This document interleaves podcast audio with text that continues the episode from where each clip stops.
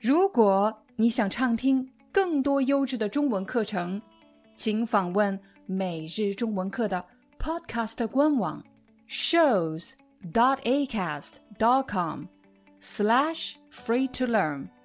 我们的付费会员通道为您提供无广告干扰的高质量收听体验，想听多少就听多少。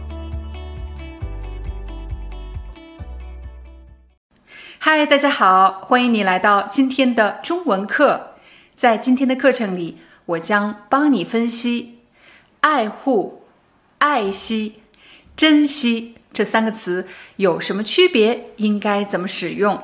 我们首先来看“爱护”这个词，“护”有保护的意思。有什么东西或者什么人是需要你爱他，并且保护他的？当然是比较脆弱的，需要我们保护的东西，需要我们爱的对象，比如小动物。我们经常说要爱护小动物，又或者你有弟弟或者妹妹，他们比你年龄小，所以你要爱护你的兄弟姐妹。最后一个常见的爱护对象是大自然，我们都要爱大自然，并且保护大自然，所以就有了。爱护大自然这样的表达，下一个词“爱惜”，惜有珍惜的意思，表示不能浪费。爱惜的后面通常接着一个东西。假设你刚刚过完生日，父母给你买了一个新手机，你太高兴了。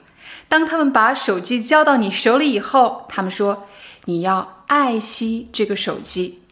爱惜这个手机就是指。你用的时候要小心一点，不要把它弄丢了或者弄坏了。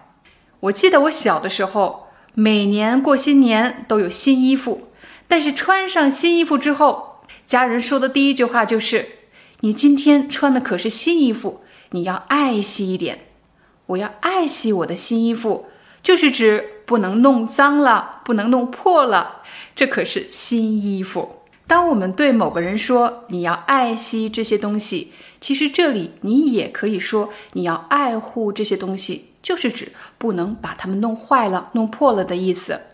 最后，我们来看“珍惜”这个词，“珍惜”的后面一般加着一些比较抽象的词，比如“珍惜现在的时光”。假设你现在是学生，那我想对你说，珍惜你现在学习的时光。上学的时候，老师经常会对学生这么说：“你们要珍惜时间，不要每天把大量的时间用来看电视、玩手机。”就是指你要充分利用这些时间，不能浪费它们。从事急救工作的医务人员常常有这样的感慨：我们一定要珍惜生命，珍惜健康。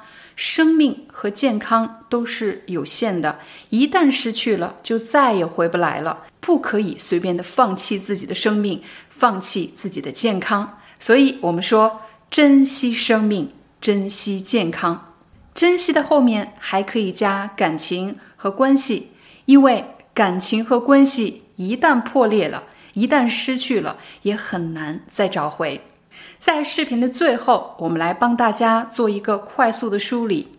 当你使用“爱护”这个词的时候，肯定是爱护什么？你爱护的对象应该是一个比较弱小的、比较脆弱的、需要你保护的对象。比如，你要爱护小动物，你要爱护自己的兄弟姐妹，你要爱护大自然。爱惜这个词的后面一般接的是可以看得见、摸得着的东西，比如一本书、一件衣服。你要爱惜这件衣服，表示不要随便把它弄脏了、弄坏了。你要爱惜这个手机、这本书，不要随便把它弄丢、弄坏了。珍惜的后面一般接的是一些比较抽象的词，比如你要珍惜现在的时光。你要珍惜这次机会，你要珍惜健康，珍惜生命。好了，这就是我们今天的中文课，感谢大家的观看，我们明天见。